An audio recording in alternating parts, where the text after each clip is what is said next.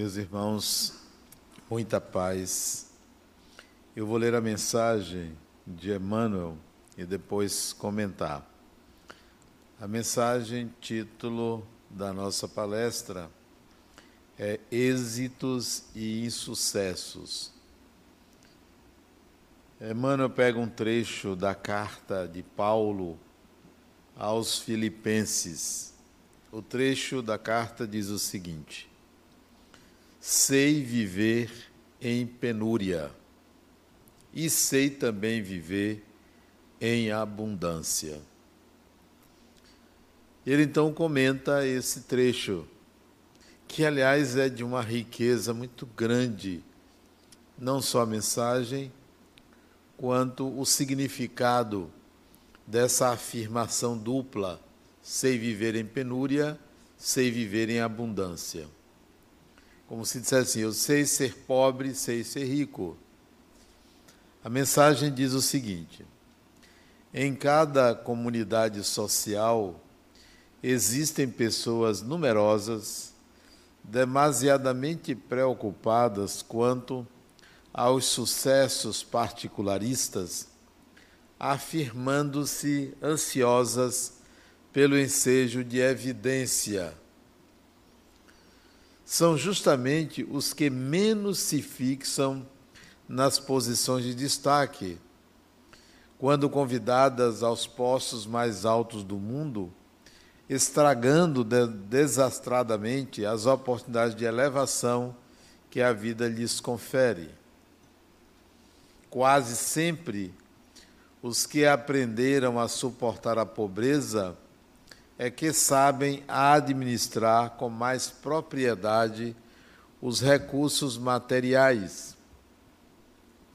Por esta razão, um tesouro amontoado para quem não trabalhou em sua posse é muitas vezes causa de crime, separatividade e perturbação. Pais trabalhadores e honestos formarão nos filhos a mentalidade do esforço próprio e da cooperação afetiva, ao passo que os progenitores egoístas e descuidados favorecerão nos descendentes a inutilidade e a preguiça. Paulo de Tarso, na lição à igreja de Filipos, refere-se ao precioso imperativo do caminho no que se reporta ao equilíbrio, demonstrando a necessidade do discípulo quanto à valorização da pobreza e da fortuna, da escassez e da abundância. O êxito e o insucesso são duas taças guardando elementos diversos que, contudo, se adaptam às mesmas finalidades sublimes. A ignorância humana, entretanto, encontra no primeiro o licor da embriaguez e no segundo identifica o fel para a desesperação. Nisto resiste, reside o erro profundo, porque o sábio extrairá da alegria e da dor, da fartura ou da escassez, o conteúdo divino. Essa é a mensagem que, para mim, é de uma profundidade que merece amplas reflexões. Há um, uma fala de Jung, que creio que ele extraiu de outros pensadores, que diz o seguinte: em tudo está o seu contrário. Se eu digo que aquela cor é branca, o contrário também está. Porque ao definir algo, eu estou negando o seu oposto. Se eu digo que uma pessoa é má, eu estou negando a bondade dela. Em tudo está o seu contrário. Significa dizer também que os opostos têm algo a ensinar. Tanto se aprende com A quanto com B. Tanto se aprende com a afirmação de algo quanto com a sua negação.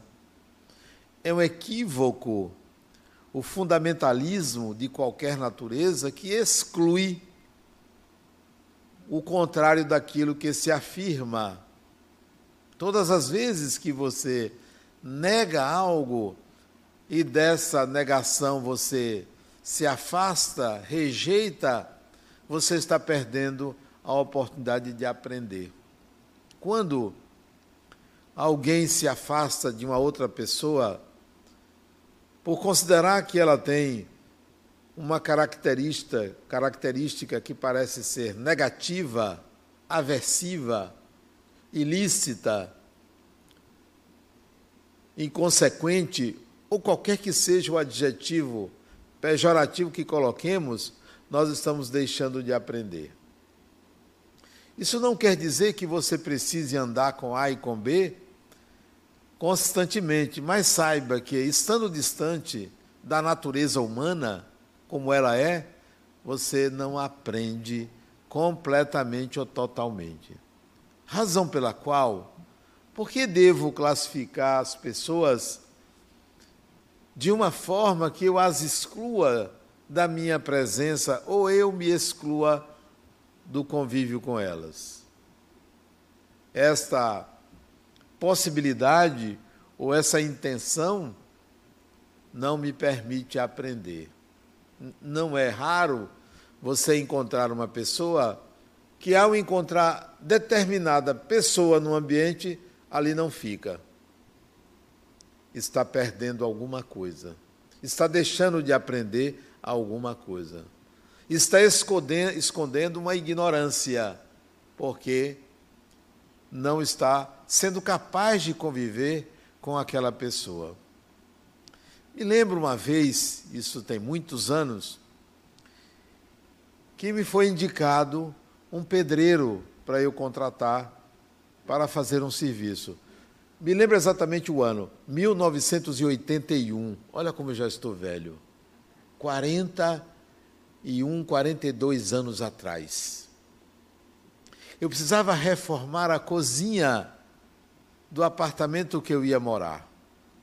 E um amigo indicou: Olha, eu tenho um pedreiro, que ele é muito bom. Você pode mandar ele me procurar. Naquele tempo não tinha telefone de. E ele me procurou, o pedreiro. Era um homem, talvez de seus 35, 40 anos. Me procurou um dia de sábado à tarde.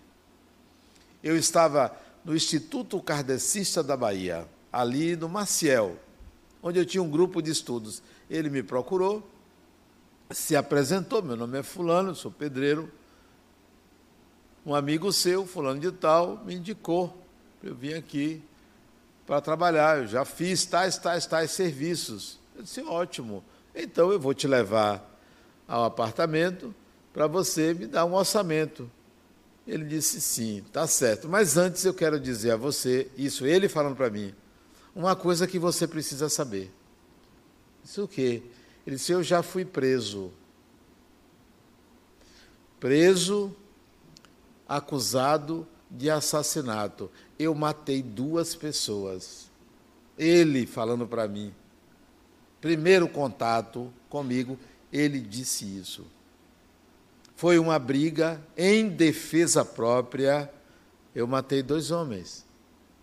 Fui julgado e fui absolvido do crime porque não foi intencional, foi em defesa da minha vida.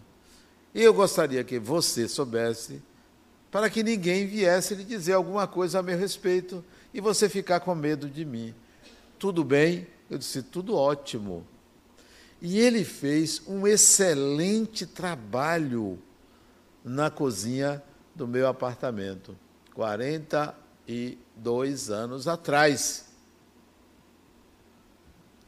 E eu convivi com ele pelo menos durante uns três meses de trabalho dele, que ele fez a cozinha, depois fez a área de serviço, e depois fez outros serviços para mim, que não foi no meu apartamento.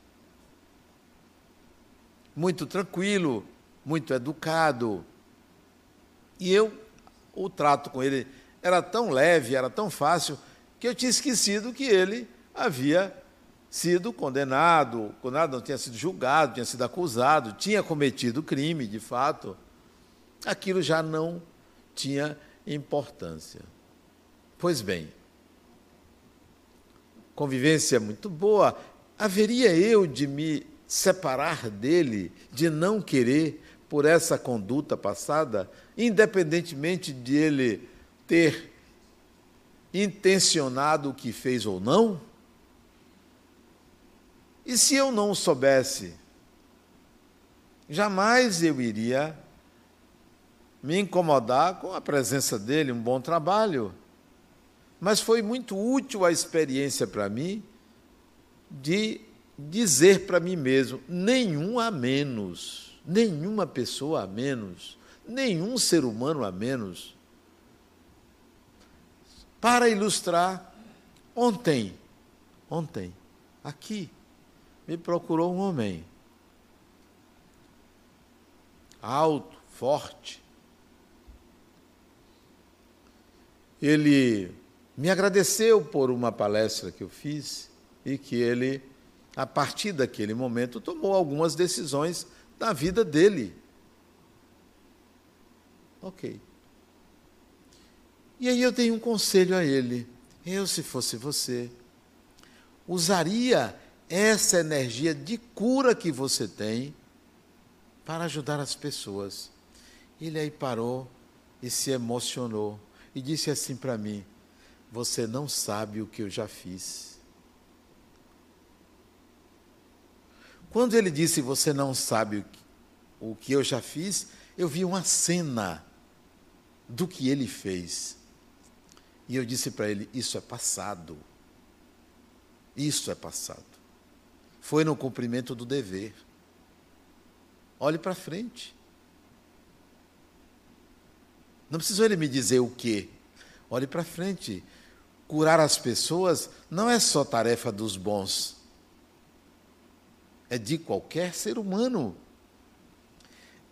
esses dois exemplos de indivíduos, esse ontem e o outro há 41 anos atrás, para mim servem de exemplo quanto por que excluímos pessoas de estar convivendo conosco. Outro dia, uma garota aqui, Adenauer, eu sou igual esponja. O, o que é de negativo das pessoas, eu, eu atraio. Eu disse, isso não é verdade. Não, mas eu sou médium e eu, eu sinto o que as pessoas sentem. Não é verdade. O que você sente é seu. O mal dos outros, se chega a você, é porque você é uma pessoa má. Não se iluda, achando que a questão está fora de você. Se você sente o que uma pessoa sente, se você sente uma energia negativa, é porque ela existe em você. Não há possibilidade nenhuma de você sentir algo para o qual você não tem a sensibilidade.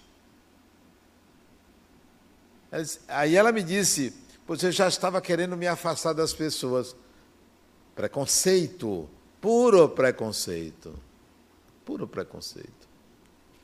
Anos atrás, também nessa época, 40, mais de 40 anos atrás, um amigo meu, doutor Augusto, ele já faleceu, talvez há uns 45 anos atrás, me convidou para ir no leprosário, antigamente esse era o termo, Hospital de Hansenianos. E eu disse, eu não vou lá. Eu pensando, eu não vou. Ele disse, não, vamos, eu quero que você conheça uma pessoa lá. Eu fiquei reticente. E fui. Um dia de domingo, de manhã. E fui. Era ali em Águas Claras, Colônia Dom Rodrigo de Menezes. E fui visitar. E logo na chegada, alguém me disse: abrace. Abrace. Eu disse, Poxa, abrace. Eu nunca me esqueci disso. E eu fui e abracei as pessoas. Não me interessava a doença, abracei. Me lembro de uma mulher chamada Silunga. Ela não andava, ela se arrastava no chão com o cotoco das mãos, uma borrachinha, uma borracha colocada para ela, ela andar, ela se arrastava. Eu lá abracei Silunga, não tinha dentes, carequinha, devia ter seus 70 anos, 60, 70 anos, como conversava, e vários internos ali. Até que o doutor Augusto, Adenauer, eu jovem, vamos lá que eu quero lhe apresentar José. E eu fui conhecer José. Eles moravam, ou eles dormiam em alojamentos coletivos chamados carviles, que tinham quartos, vários quartos onde dormiam de dois em dois. Mas esse José morava numa casinha de um quarto, um corredorzinho, uma cozinha, o sanitário fora da casa. Era só isso a casa. Era no meio assim do terreiro, não tinha pavimento, era chão do lado de fora. E a casinha era pequena, só tinha uma porta e uma janela no quarto. Não tinha sala. As pessoas ficavam do lado de fora da casa e ele no quarto com a mulher dele, Margarida. Margarida era cega. Ele enxergava ele não andava, ela andava. Ela era cega, mas andava. Ele enxergava, mas ele não andava. E ele, esse José, no quarto, doutor Augusto pediu licença e chegamos até a janela do quarto dele. Aí doutor Augusto disse para José, eu trouxe uma visita para você. Ele, os dedos dele não tinham a última falange, não tinha. O rosto dele era desfigurado pela ranceníase. Ele era magro, baixinho, ela magrinha também, baixinha. Eram sergipanos que estavam ali há alguns anos internados, talvez há uns 20 anos ou um pouco mais. Casal, e aí José disse: entre aqui, rapaz. E aí eu dei a volta, entrei para o quarto, me sentei do lado da cama, só dava a cama e uma cômodazinha, me sentei ao lado dele, numa cadeira estava a Margarida no quarto, nós três. E as pessoas do lado de fora olhando para a gente ali dentro. Aí ele me disse assim: Como é seu nome? Eu disse: Adenauer. Ele pegou uma cadernetinha surrada com a ponta, um pedacinho de lápis e com dificuldade escreveu meu nome. Aí, doutor Augusto disse assim: nome difícil, né, José? Você anota para não esquecer, né? Ele disse: É, eu gosto de anotar o nome das pessoas para não esquecer. Aí Margarida disse: Deixe de mentir, José. Sabe como é mulher, né? Deixe de mentir, José. Você anota o nome de todo mundo, porque depois que todo mundo vai embora, de noite, você diz o nome de todo mundo e reza para cada pessoa que vem visitar você. Aquilo me comoveu e comoveu todo mundo. Quem é que estava ali doando o que a quem? Ele estava ali doando a quem ia visitá-lo. Então, por que excluir pessoas, mesmo que doentes? Por que excluir pessoas pela cor da pele, pelo partido político, pelo time de futebol? Porque tem uma energia negativa, porque fez mal a alguém? Por que excluir? É um ser humano. Então, essa mensagem é para que a gente entenda que temos que ser capazes de viver sob qualquer condição, com pessoas boas e com pessoas más, na pobreza ou na riqueza, na saúde ou na doença, com ou sem. Porque se você não for capaz de viver com o seu oposto, você cresce pela metade. Pela metade. Porque você não sabe lidar com aquela pessoa, com aquela outra pessoa, não sabe lidar com o mal do outro. É do outro, pertence ao outro, deixe o outro com o seu mal. Não vai lhe contaminar, só lhe contamina se as matrizes daquele mal estiverem em você. Porque senão não vai lhe atingir, não há porquê. Quando nós saímos dali, daquela casa de José e Margarida, doutor Augusto me disse, Adenauer, aqui nessa colônia, chamava colônia, né, Dom Rodrigo de Menezes, que eram três, quatro carviles e algumas casas isoladas assim, onde moravam casais. Aqui nessa. E tinha a administração da colônia, do lado de fora tinha a casa dos filhos, que moravam fora da colônia. Tudo isso aqui em Águas Claras. Aí o doutor Augusto disse, Adenauer, espiritualmente, nessa região, aqui vem espíritos inferiores, atrás desses que hoje estão passando por essa problemática da ranceníase, porque foram agredidos por eles, que reencarnaram, tiveram seus corpos mutilados por eles que reencarnaram. Isso Augusto me explicando. E disse mais: José e Margarida não precisavam estar aqui. Aqui vieram para melhorar a psicosfera espiritual da colônia. Melhorar. Porque o que eles atraem é completamente diferente do que passam os outros. Então, a pergunta é: quem você atrai? Você atrai quem você é. Pode ter certeza. Ah, Adenal, eu estou com encosto. desencoste. É, você está com encosto. É porque você está encostado. É você que é assim, criatura. Até assuma, aceite a pessoa que você é. Aceite o lado que você rejeita de você. Aceite. Aceite a pessoa má que você é. Aceite a pessoa vil que você é, mas também aceite a pessoa boa que você é, porque essas duas polaridades existem em você. Existem. Ninguém é puro. Não há raça pura, não há ser humano puro.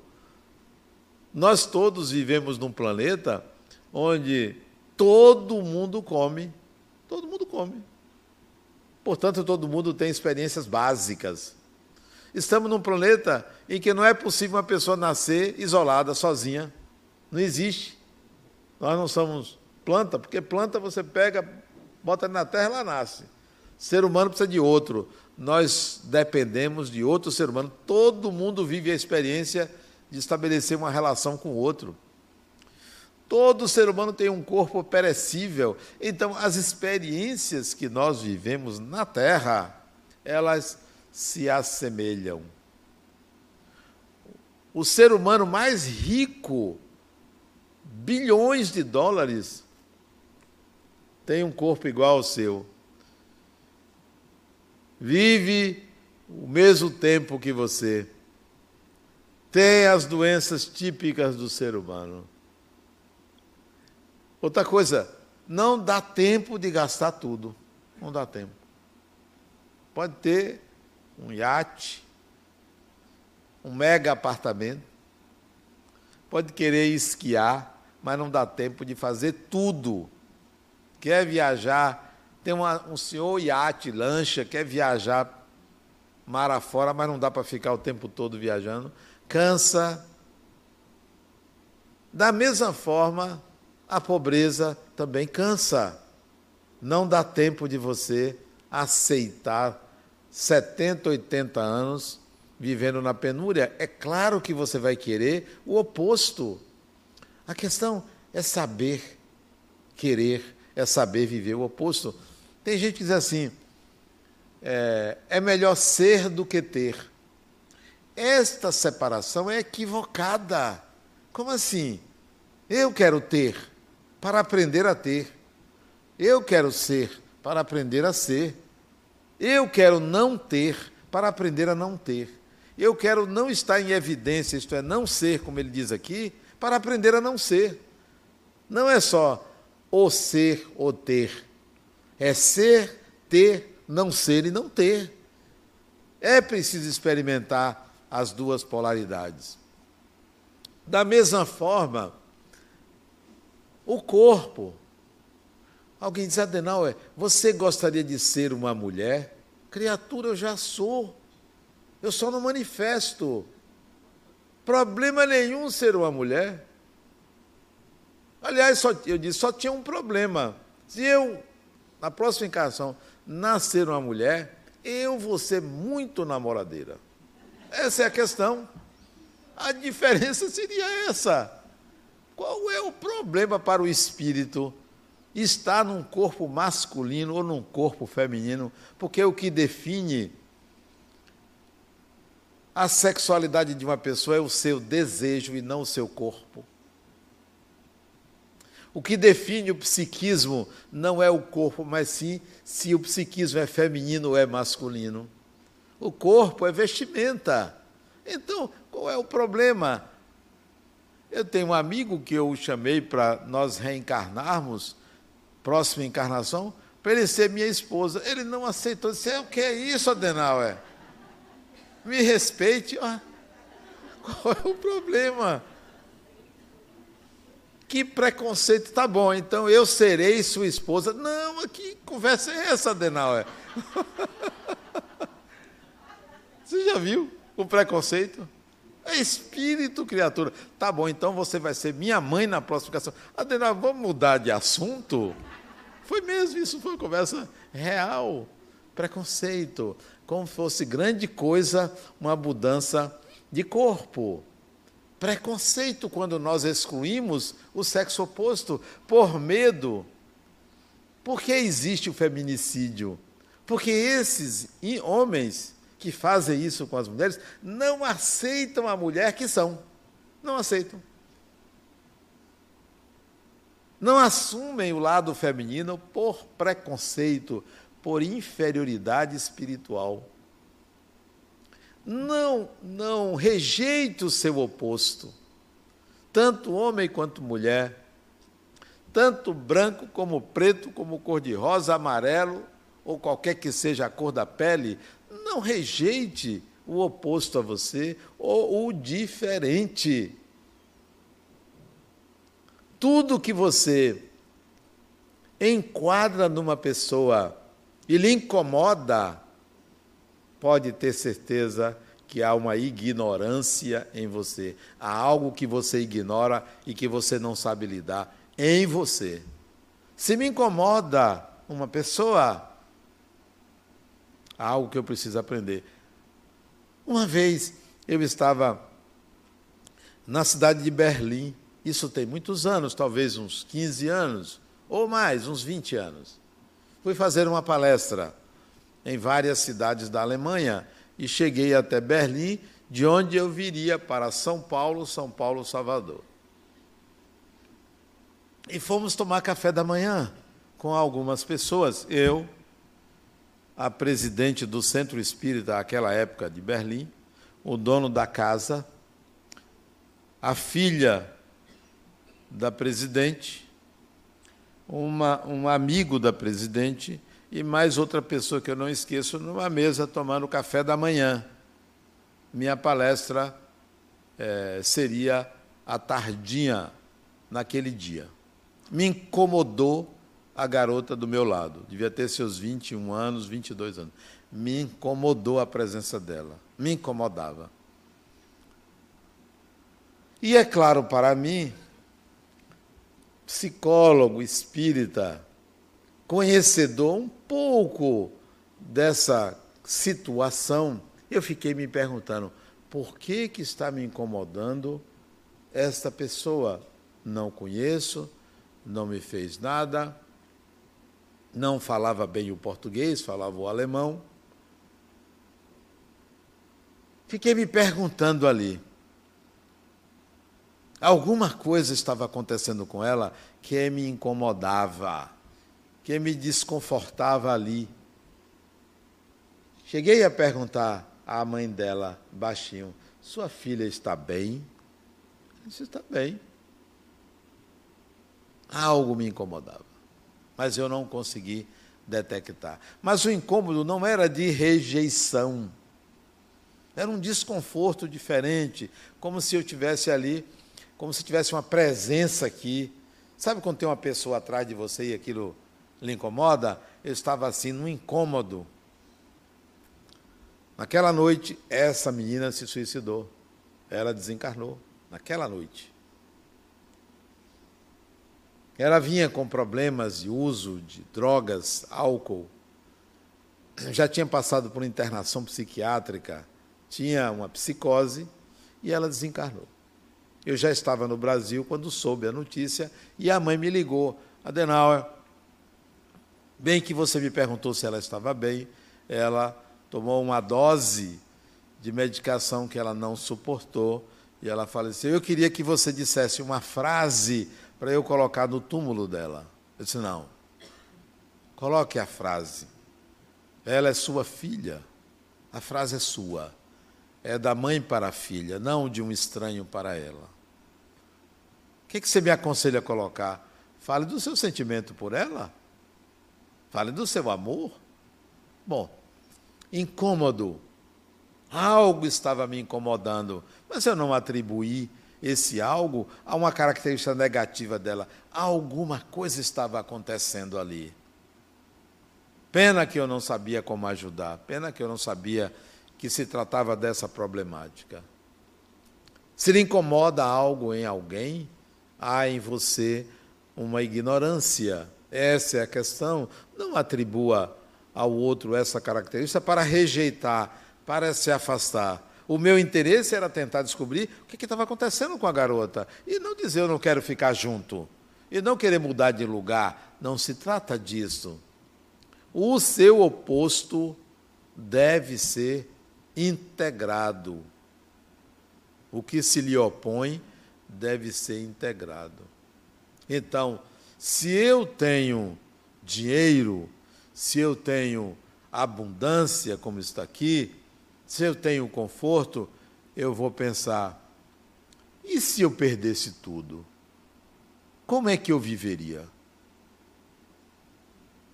Viveria, então eu tenho que modelar um futuro sem aquilo. Eu me lembro quando a pandemia começou, em 2020, fevereiro, não foi?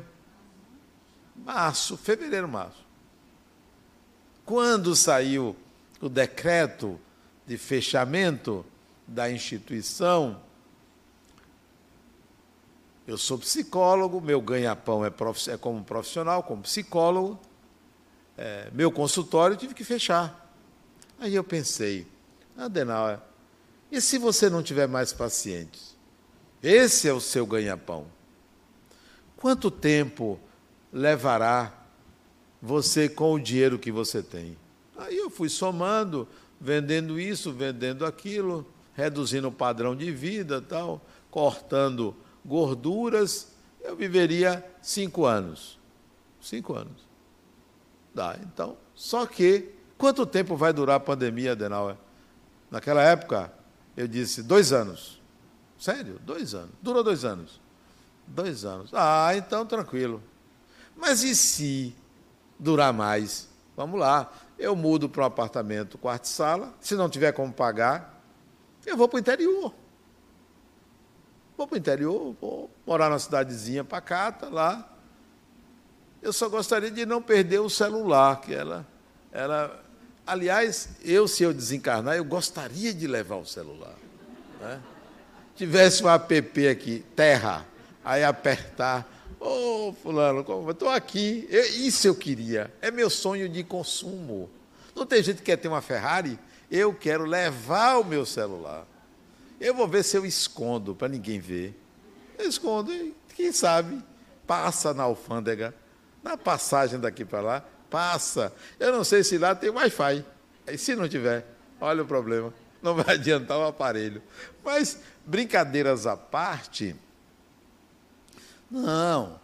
A, como ele diz aqui, como Emmanuel diz aqui, você aprende na pobreza e na riqueza. Você tem que tirar, extrair da experiência o que for possível para crescer. Você tem que aprender na saúde e na doença. Você não tem que dizer assim, não, eu quero, eu quero ficar logo com saúde. Espera aí. Enquanto a saúde não vem, o que, que eu posso aprender com a doença? Eu quero ficar rico. Enquanto a riqueza não vem, o que, que eu posso aprender com a pobreza? Eu gostaria, por exemplo, de morar em outro país. Eu, Adenal, eu gostaria de morar em outro país. Não vou fazer isso, não, não tenho pretensão de sair nem de Salvador. Não tenho, mas eu gostaria de ter nascido em outro país. Enquanto eu não desencarno e reencarno em outro país, eu vou aproveitar esse país, vou aproveitar essa cidade, não vou fugir do meu pai, do país, não. Eu vou embora porque tem mais segurança nos Estados Unidos, não sei onde. Para quê? Deixa aqui, vamos viver isso aqui. Vamos viver a nossa história, a nossa realidade. Né? E não estar atrás do impossível ou de algo que me afaste da experiência de aprender com. Eu não vou à praia. Aliás, eu, eu, disse que eu vou à praia se tirar o sol quente, a areia e o sal da água. Aí eu vou. Não é que eu não goste, eu não vejo vantagem em ir à praia. Mas a minha família, todo mundo gosta de praia. Meu pai, você tem que ir, você tem que ir. Você tem... Aí eu vou. Eu boto o chapéu, visto uma roupa. Né? O máximo que eu faço é tirar a sandália. Já é uma concessão. Eu tiro a sandália para chegar na praia. Mas eu vou vestido porque o sol é muito quente. Faço concessões e eu aprendo com essas concessões. Chega lá, eu fico observando as pessoas, os seres humanos, de um lado para o outro, se aprende com isso. E não me encanto muito, chega um momento que eu digo, ó, já deu, né? Esse momento é dois, três minutos depois, ó, já, já deu. Mas aí eu acabo ficando uma hora, uma hora e meia, mas todo mundo já sabe que há um limite para mim eu vou embora. Mas eu aprendo ali, porque eu fico observando as pessoas, né? analisando as situações, os contextos tal. É, de alguma maneira, o aprendizado.